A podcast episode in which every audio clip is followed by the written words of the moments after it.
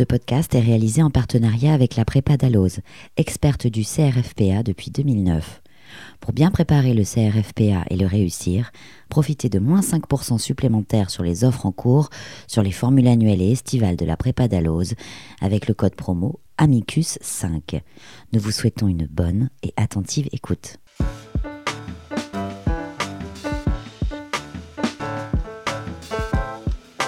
Raconte-moi un arrêt.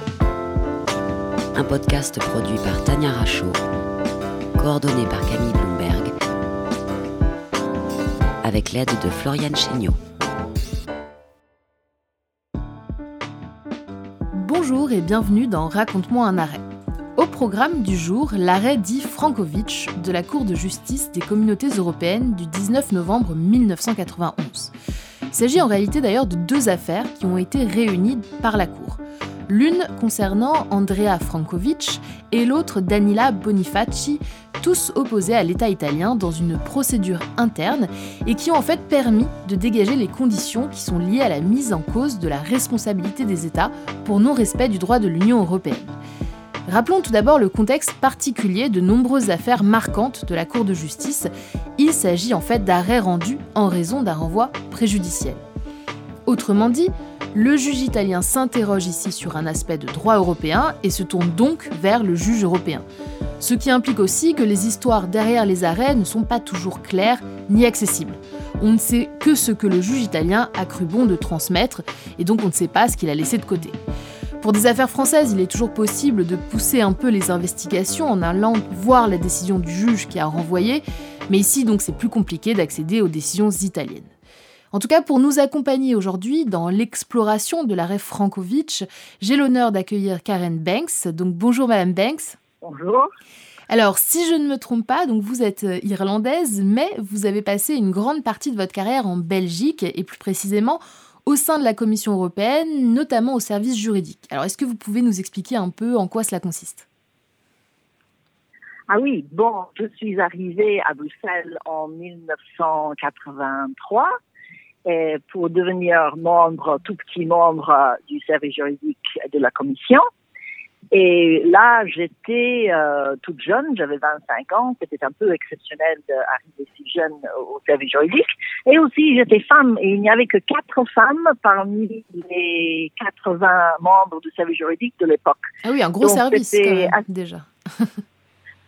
oui, 80 maintenant, c'est le double, hein, mais ah. le, travail a plus que doublé, je peux vous assurer, dans, dans l'intervalle. Donc voilà, j'ai commencé dans l'équipe concurrence ce qui m'a effrayée parce que je ne savais rien de l'économie, etc. Mais bon, j'ai dû apprendre. Et j'ai passé quatre années dans cette équipe et puis j'ai changé tout à fait pour reprendre euh, le travail dans l'équipe euh, affaires sociales. Et c'est là, évidemment, que j'ai rencontré l'affaire Frankovic qui se présentait comme une affaire de droit du travail. Effectivement, et d'ailleurs, on va y revenir. Et ensuite, c'est tournant, c'est ça? C'est euh, à chaque fois, vous devez changer. C'est voilà, oui. Mhm. C'est ça. On a une politique de rotation et donc après 5-6 ans maximum dans une équipe, on est prié de réfléchir à d'autres options. Et donc après le social, je suis passée mais pendant un petit moment à l'équipe Relex qui s'occupe des affaires euh, relations extérieures de, de l'Union. Mais là, j'ai été interrompue parce que j'ai été invitée à rejoindre le cabinet du commissaire irlandais de l'époque qui s'occupait précisément des affaires sociales, que je connaissais bien. Donc ça vous a sorti un peu du contentieux, c'est ça? Pour euh, venir plus oui, en, voilà. en amont plus, dans la politique, voilà, mhm. exactement. Euh, dans nos formations de la politique, je me suis occupée notamment de la préparation du quatrième programme pour l'égalité des chances en femmes. Et très, très, très intéressant, tout mhm. ça. Puis j'ai rejoint le service juridique en, moi je dis 98, mais vous diriez 98. C'est ça. Voilà. Et, et là, je, je, me suis occupée de propriété intellectuelle, télévision sans frontières, euh, mhm. tout, ce genre de choses. Et suivi par l'agriculture. Et ah, voilà, je suis oui, oui. Je pensais après 20 ans que je faisais le droit de, de, de l'Union européenne, ça semblait bizarre que je n'avais jamais touché au droit agricole, alors que c'est les grandes politiques euh, centrales, euh, originales en tout cas, de la communauté. C'est vrai. Donc, euh, je suis allée. pour précision, le service juridique de la Commission européenne donc, ne s'occupe que du contentieux, c'est-à-dire de présenter des affaires, de défendre les affaires devant la Cour de justice, c'est ça? C'est ça. Non, non, le travail effectivement est divisé en deux. On, représente euh, la communauté devant la Cour de justice, mais aussi en, conseil. Hein. Donc chaque équipe a des DG, des directions générales clientes, pour ainsi dire et il nous consulte sur euh, tout, tout projet de législation, mhm. toute décision qu'il voudrait prendre, toute procédure d'infraction contre un État membre, par exemple. Tout ce qui a des implications juridiques euh, doit passer par le service juridique pour euh, avis. Mhm. Et donc, le travail consiste d'un côté d'un travail de conseil et de l'autre côté le travail de représentation devant les tribunaux. Comme des avocats euh, classiques finalement en France. Et alors pour en revenir donc euh, à cet arrêt Frankovitch, euh, effectivement il porte sur une question sociale comme vous, comme vous l'avez mentionné, puisque dans les deux affaires il s'agit de problèmes dans la perception de salaire qui ont donc conduit Danila et Andrea devant la justice italienne. Alors quelles difficultés Eh bien leurs employeurs sont insolvables. On sait notamment que l'entreprise de Danila Bonifaci est déclarée en faillite en 1985. Les deux requérants se tournent donc contre l'État italien, qui est tenu d'assurer une protection dans les cas d'insolvabilité à cause d'une directive européenne de 1980 et donc dans l'objectif hein, de récupérer leur salaire. Euh, l'objectif de cette directive, justement, est d'obliger les États à prendre des mesures nécessaires pour que des institutions de garantie assurent le paiement des créances impayées des travailleurs salariés. Donc des fonds de garantie, quoi, instaurés par l'État, qui peut être d'ailleurs subventionné par des assurances par exemple, mais qui permettent en tout cas de prendre bien le relais de l'employeur défaillant pour que les salariés puissent toucher une rémunération. Mais le problème, ici, dans l'arrêt Frankovic, c'est que l'Italie a oublié de transposer la directive dans les temps, en l'occurrence dans les 36 mois suivant son adoption. Problème bis, une directive non transposée ne peut pas s'appliquer sans loi de transposition. En revanche, l'État est en situation de défaillance, il n'a pas rempli ses obligations tirées du droit de l'Union européenne, qui est donc une obligation de transposer. Et d'ailleurs, Mme Banks, c'est bien parce qu'il y a une directive en jeu hein, que la Cour de justice décide de retenir la responsabilité de l'État. Oui, oui, tout à fait, tout à fait. L'Italie n'avait pas, malgré un arrêt, parce que la Commission avait, avait entamé une procédure d'infraction contre l'Italie pour cette défaillance. Un arrêt du 2 février 1989, deux ans avant l'arrêt Frankovic, effectivement, qui a reconnu le manquement. Mhm.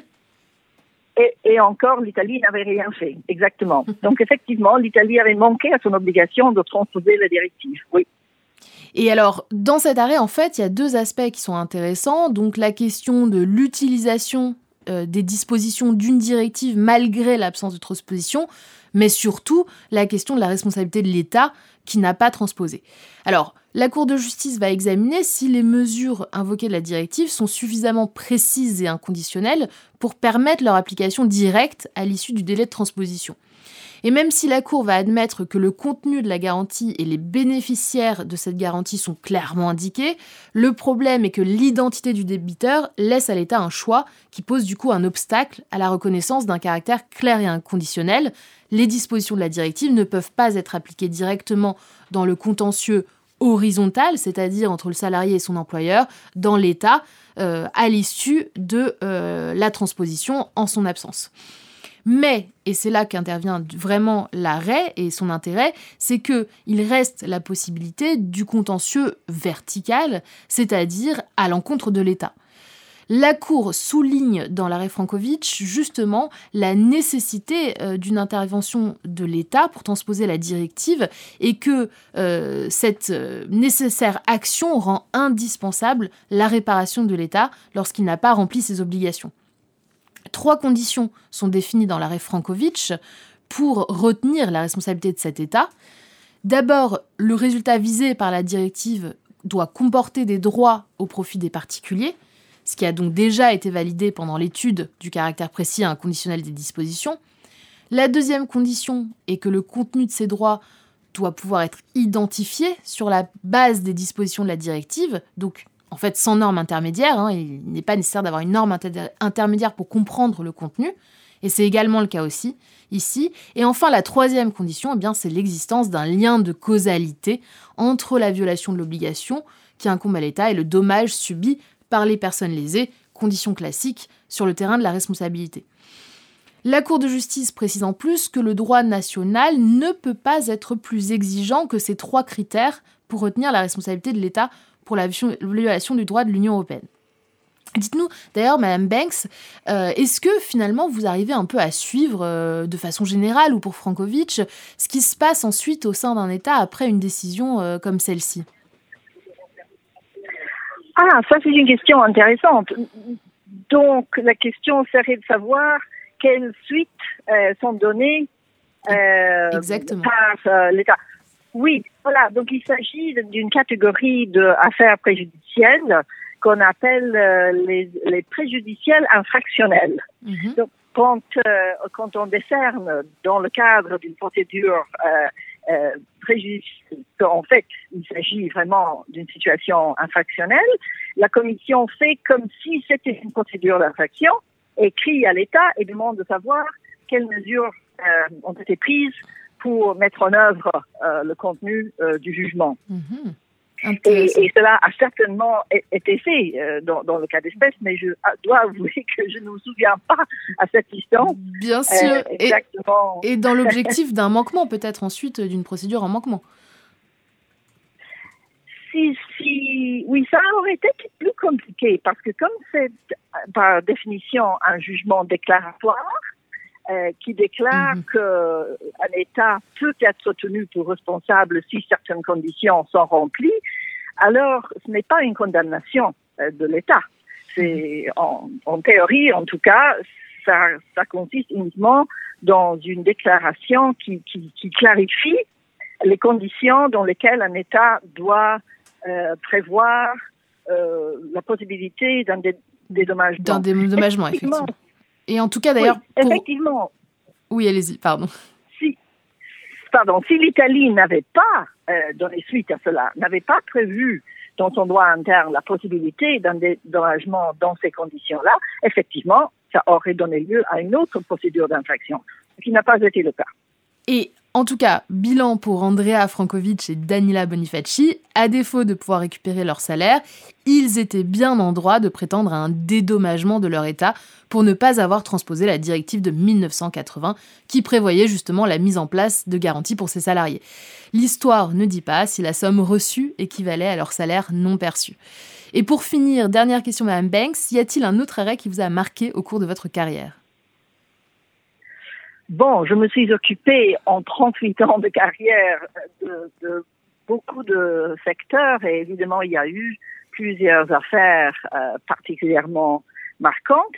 Peut-être une que je mentionnerai euh, est une affaire dans un domaine complètement différent, euh, le, le, mandat d'arrêt européen qui a donné lieu à une grande controverse concernant la Pologne il y a deux, trois ans une juge de la haute cour irlandaise a posé la question à la Cour de justice de savoir si elle pouvait envoyer un citoyen polonais qui se trouvait en Irlande, si elle pouvait le renvoyer euh, à la demande d'un juge polonais, alors que la justice en Pologne n'est plus exempte de suspicion par rapport à l'indépendance. Des défaillances constatées d'ailleurs euh, ensuite par la Cour de justice dans le cadre de recours en manquement. C'est ça, exactement. Mais on était un peu au début de toutes ces procédures, mais effectivement, la Commission avait déjà pris la position comme quoi il y avait des gros doutes concernant l'indépendance des juges euh, en Pologne, parce qu'il y avait tellement d'interférences avec leur indépendance par euh, le gouvernement.